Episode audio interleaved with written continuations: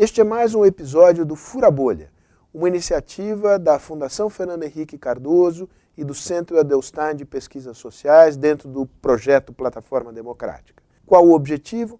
Mostrar que é possível promover um diálogo inteligente, aberto e construtivo entre pessoas que pensam diferente sobre os problemas que o Brasil enfrenta hoje, no campo da moral, no campo da política, no campo da economia, no campo da sociedade, enfim.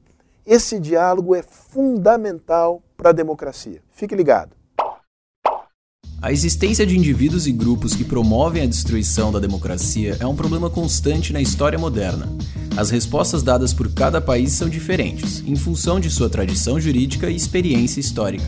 Assim, por exemplo, a Alemanha, que experimentou a ascensão ao poder de um líder totalitário que utilizou e depois destruiu as instituições democráticas, criou normas jurídicas mais restritivas. Ali, a negação do Holocausto é crime e partidos neonazistas são ilegais.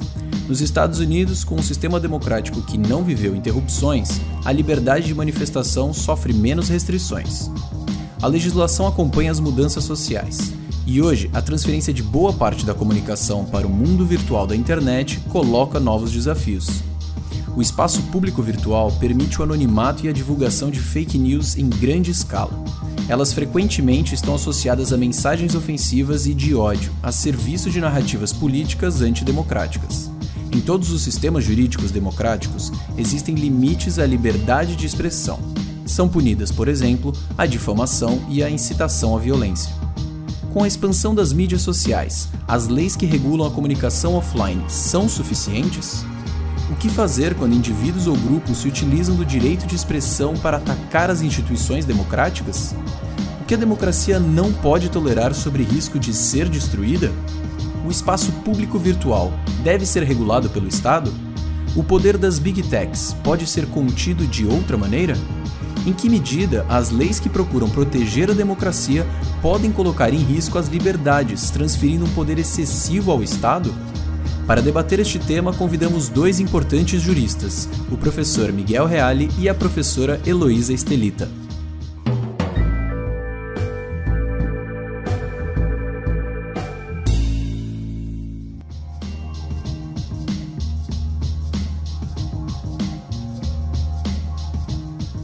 Liberdade de expressão não quer dizer é, liberalidade para atacar a democracia. Nós temos visto o crescimento é, de posições radicais, o crescimento é vertiginoso e realmente é, é de se espantar, por exemplo, que a extrema-direita tenha é, ganhado a eleição para o Conselho Constitucional no Chile. Né? E, o que, e, e como é que a extrema-direita ganha tanta popularidade? Através de posições radicais, de liberação de frustrações. Isso se faz através do ataque às instituições, ou seja, é a antipolítica, né? é o mundo das redes, dos internautas, e que todas, todos os ressentimentos são jorrados é, em pequenas mensagens, e é, portanto, nós estamos num momento muito delicado. E na situação que nós achamos, a democracia cada vez mais tem que proteger a si própria. Né? Seja, a democracia militante se faz cada vez mais urgente. Acho que é importante também a gente estabelecer um pouco do limite entre liberdade de expressão e ataque, porque como muitos ataques têm sido feitos por meio de expressão pública, né, e inclusive muitas vezes até é, por meio de fake news, né, de produção de informações que não são verídicas e distribuição em massa, é, esse ataque é um ataque, né, que inclusive pode ser feito por expressão, mas cuja finalidade é destruir os pilares do, do sistema democrático, né, principalmente os três poderes da República, o poder legislativo, executivo e o judiciário. Como é que você descreveria essa figura do crime de ódio? Que, na verdade, o problema todo está, a meu ver, no incitamento. Né? É, é, o discurso de ódio ele seria é, incriminável tendo incitamento ou é, é desnecessário que haja um incitamento para a criminalização? Eu não preciso criminalizar o incitamento direto. Em alguns casos, devido à gravidade né, dos bens jurídicos, dos interesses que estão em jogo, eu posso criar um tipo penal ou né, punir, falando num, numa linguagem mais cotidiana, um estágio anterior à própria incitação, né? Uhum. Desde que o ato que a gente escolha para criminalizar ele demonstre um potencial de chegar a uma incitação e depois a, a prática de crimes uh, de discriminação racial, etc. Por exemplo, a veiculação de uma mensagem, dada a massificação dela, tem um potencial maior de realmente chegar a um destinatário ou a um grupo de destinatários com uma força que implique numa incitação, que é o quê, né? Criar em alguém a ideia de praticar um crime ou reforçar uma ideia já existente. Portanto, a gente teria uma cumplicidade não vou usar termos técnicos penais, mas esse seria o tipo de conduta que o direito penal já pune de forma individualizada. Mas quando feito em massa e com um potencial de que lá na frente um destinatário, ou inclusive por meio de informações falsas, que um destinatário é, possa se mover nesse sentido, no sentido da execução, eu acho que a gente já teria um dos elementos relevantes para uh, definir essa conduta como criminosa. A lei de imprensa tinha um artigo fundamental, que era o artigo 27, que estabelecia, apesar de, estar, de, de, de haver ofensa na, na, na, ou crítica na notícia publicada ou veiculada por televisão, rádio, essa notícia não constitui crime se ela for editada, ela for publicada, é, atendendo o interesse público. Veja que abertura que tinha para exclusão da responsabilidade penal do, para o jornalista, para o crítico, para o articulista, na medida em que se entendia que não constituía crime, quando a notícia, apesar de ter uma carga eh, difamatória, ela, no entanto, atendia o interesse público. Sempre, todos, todo, todas as legislações sempre tiveram é, uma lei especial de imprensa, porque ela tem especificidades próprias que não se é, adequam ao que está previsto no Código Penal.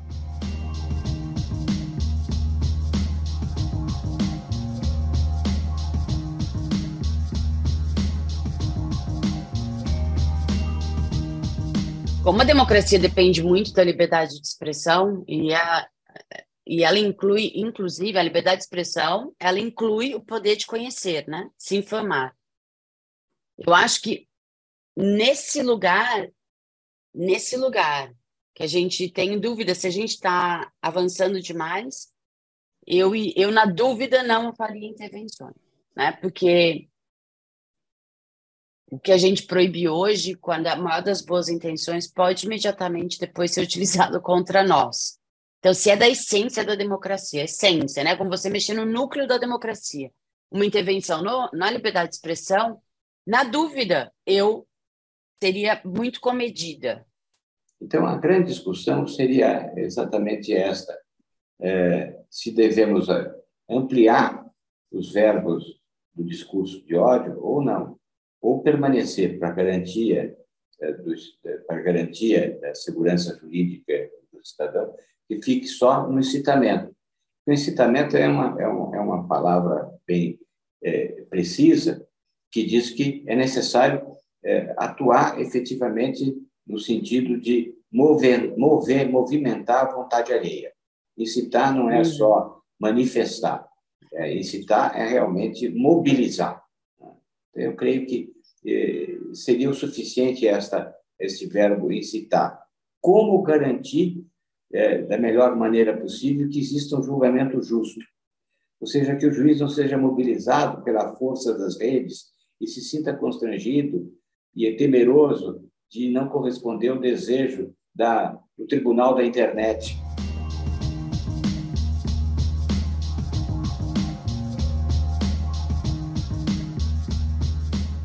Sim, eu acho que está essa é, discussão que se faz hoje da responsabilização das plataformas me parece muito, muito importante. É, como é, na internet os, é, há, um, um, há uma, um fracionamento das opiniões, que elas são múltiplas, variadas, disseminadas.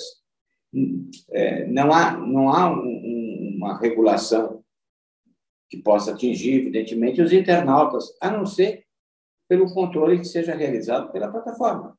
É, as pessoas jorram as suas insatisfações e, e, e, o que se vê, infelizmente, o que a internet revela é como as pessoas são infelizes. Né? Como as pessoas são é, manifestamente infelizes. Elas estão jorrando ódio, destilando, né? jogando para fora as, os seus ressentimentos. E, e quem é que pode controlar isso? É a plataforma. Então, a plataforma tem uma responsabilidade é, social. E isso, dentro disso, existe a responsabilização da plataforma com relação a campanhas de, que interferem no, no, na possibilidade de um julgamento justo, que levam é, a uma imparcialidade, seja para condenar, seja para absolver. Nós estamos com um momento que eu acho grave também, é do desrespeito às instituições.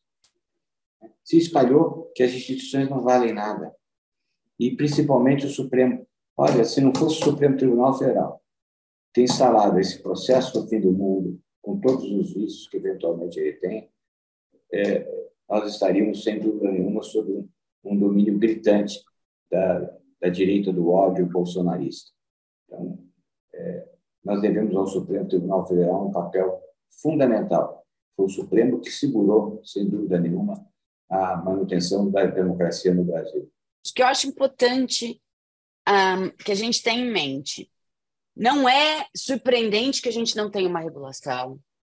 É normal que a gente não tenha uma regulação. Esse é um fenômeno recente, tá? Ele já começou um pouco de tempo atrás, mas com as cores que ele tomou nos Estados Unidos e no Brasil, é um fenômeno de quatro anos, tá na crescente, mas é um fenômeno recente. É bom que o direito não saia regulando as coisas, amarrando com a força da lei, num país continental. Nós não estamos num país europeu que tem 14 milhões de habitantes e consegue ter um poder legislativo mais ágil. É bom que a gente não saia regulando temas tão importantes e sobre os quais todos os países estão fazendo aproximações legislativas nesse momento. O que é plataforma, o que é serviço de mensageria, porque são essas duas frentes que estão sendo utilizadas né, para essas incitações à prática de crimes contra a democracia e, eventualmente, de ódio. As plataformas são uh, espaços públicos, ainda que por um número limitado de pessoas, por exemplo. Né? Eu sigo uma pessoa que tem que me aceitar, mas é um espaço, vamos dizer, mais público e não privado e íntimo. O âmbito das mensagerias, não. Se eu falar de controlar conteúdo de mensageria, estou dizendo, e é isso que o WhatsApp já disse, e eu não estou dizendo que eu concordo, estou relatando um problema. Para eu fazer um controle no, nos, nas aplicações de mensageria, eu tenho que entrar no conteúdo. Eu entro no conteúdo das mensagens dos bots que estão distribuindo fake news, mas eu vou entrar na do Miguel e da Heloísa e de todo mundo. Então, assim, nós queremos isso? Então, não é fácil.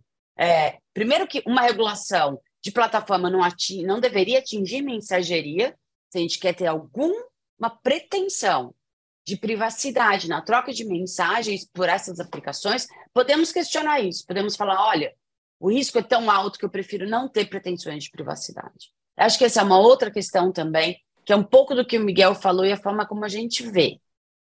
Eu não posso colocar em operação uma máquina que tem mais risco de causar prejuízos do que benefícios.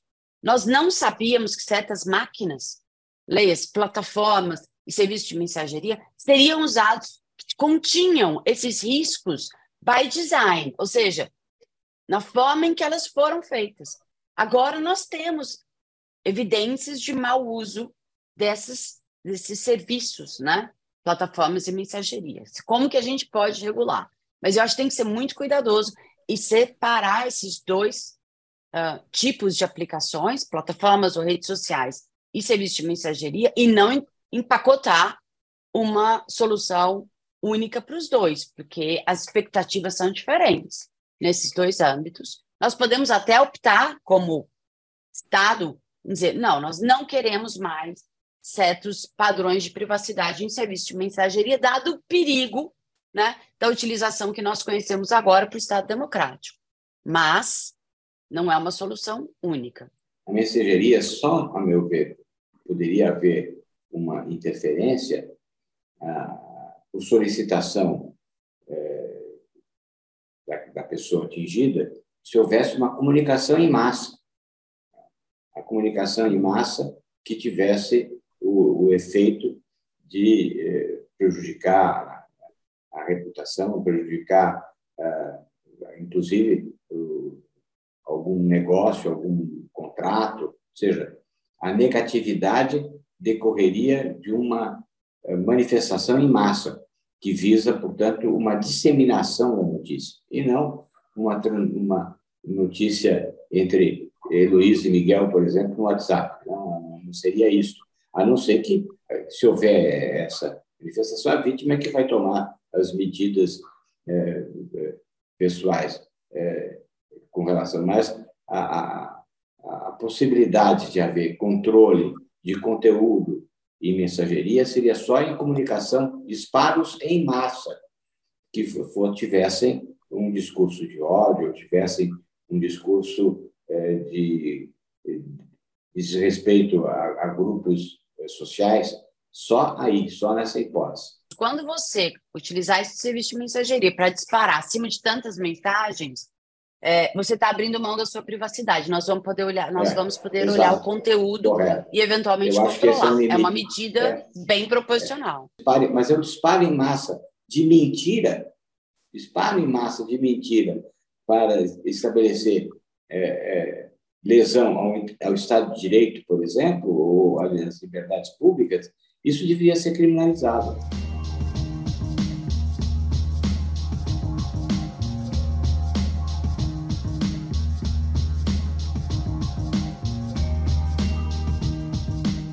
Eu acho que o Supremo Tribunal Federal segurou a democracia na ponta da caneta. E acho que aí, já começando, então, feito esse disclaimer, o 8 de janeiro foi o ápice de um processo, vamos dizer assim, de um processo que começou com um inquérito, esse inquérito que a gente apelida de fim do mundo, porque ele é muito amplo, e vinha investigando ataques ao Supremo Tribunal Federal. Ele foi ampliando o seu objeto. O 8 de janeiro mostrou que tudo que foi feito antes não funcionou né? Porque a gente teve um ato sem precedentes no Brasil. Aliás, sem precedentes em vários países com os quais a gente conversa.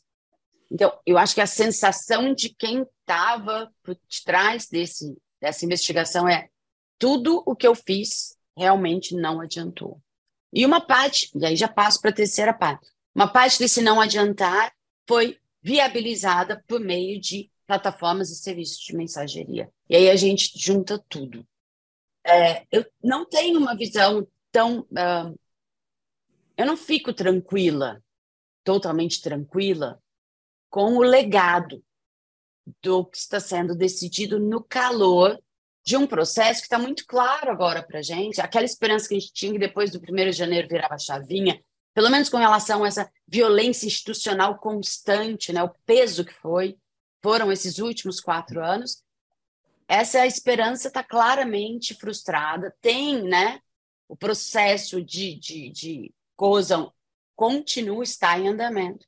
E acho que decisões sobre questões fundamentais de proteção de dados não deveriam ser tomadas num, neste ambiente, ou se precisam ser tomadas, e muitas precisam, estão aí eu defendo que elas sejam tomadas, que sejam feitas com disclaimers muito claros dos pressupostos pelos quais, excepcionais e de forma clara, pelos quais se está adotando esta ou aquela decisão. Mas eu tenho essa preocupação de que algumas decisões extremamente severas com relação à intervenção em direitos fundamentais mereciam um, um disclaimer e um estabelecimento dos pressupostos para que elas não sejam depois aplicadas a casos que não se ajustam à situação pela qual nós estamos passando agora. Por que, que o Supremo Tribunal Federal assumiu a competência de todos os fatos? Primeiro, porque ele está dando digamos, continuidade àquele entendimento é, de que ele, sendo vítima e ocorrendo o fato na sede do Supremo, competente é o Supremo. E mesmo que não ocorreu no Supremo, como a invasão do Congresso, a invasão do Planalto, são fatos absolutamente conexos a prova de um interfere na prova do outro, os fatos estão absolutamente interligados, o que justificaria a competência do Supremo Tribunal Federal. Por outro lado, o Supremo pretende que exista uma interpretação única desses fatos uma apreciação, uma decisão que seja uh, universal para todos os acontecimentos e não decisões díspares e disseminadas pelo país, eh, portanto, diferentes eh, julgamentos que complicariam o entendimento de um fato que atingiu profundamente a vida brasileira.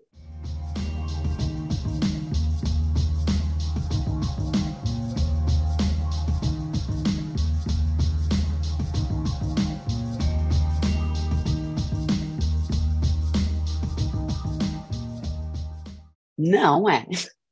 Não é. Essa questão legislativa, porque eu acho importante tocar nela, é, ela não é de, dos, um fenômeno ligado aos últimos quatro anos, tá? Ela é um fenômeno longo. A gente sempre fala, olha, capricha quando se for eleger os membros do Congresso. Nós teríamos uma democracia, um sistema, o sistema funcionaria muito melhor se a gente tivesse um legislativo uh, diferente que pudesse produzir mais rapidamente. Rapidamente não quer dizer um ano, uma semana, nem dois, três meses. Mas, enfim, que não houvesse uma frustração constante de uh, bons instrumentos legislativos. Eu lembro agora, por exemplo, CPP, Código de Processo Penal. É, eu lembro do Código Penal, a gente não vê grandes reformas, pelo menos na área penal, na área civil, é, eu sei que tem, mas na nossa área a gente não vê grandes reformas, a gente vê reformas que se iniciaram, houve debate e depois elas simplesmente não caminharam mais adiante. Então, eu acho esse um problema, um problema central do qual a gente vale a pena discutir como como Estado democrático que reserva e deve reservar corretamente é, ao Congresso Nacional competência para restringir os nossos direitos fundamentais, que a gente possa melhorar a qualidade do produto as plataformas devem ter um dever de cuidado e esse dever de cuidado pode ser exigido para, para aqueles que se sintam atingidos pelas mensagens ou notícias veiculadas e exigindo-se então uma uh, providência por parte das plataformas. Cabe ao Supremo ao intimar o legislativo a que cumpra o seu, o seu papel, o seu dever de legislar em determinada matéria. Então, o que o Supremo pode, abstratamente, genericamente, dizer, não, a responsabilidade ele tem que há de se estabelecer uma responsabilidade que não seja apenas por desobediência à ordem judicial, mas isso nos termos né, que vier a ser estabelecido pela legislação pertinente a ser produzida pelo Congresso Nacional. Acho que essa é a forma, essa seria uma forma comedida né, de uma manifestação do Supremo, mas sem estar a, interferir no processo legislativo, né? assumindo o papel de legislador.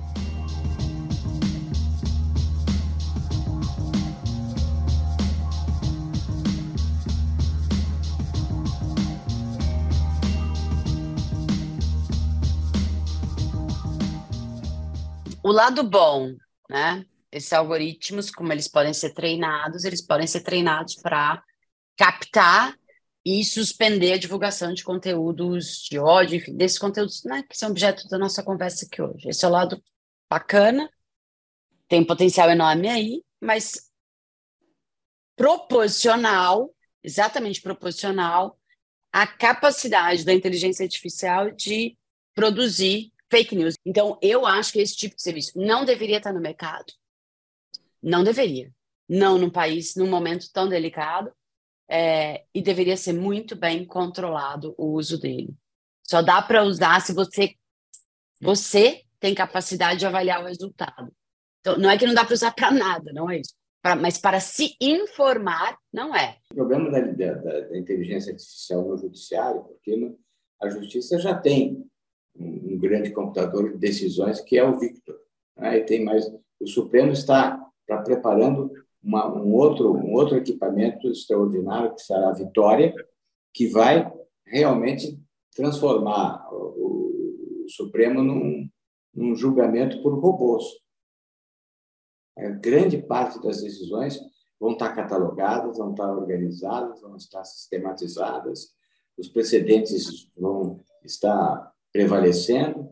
Então, o grande risco que nós temos para é, o enfrentamento da massa de processos é a submissão é, do judiciário ao, ao robô. Um abraço. Tchau, gente. Tchau.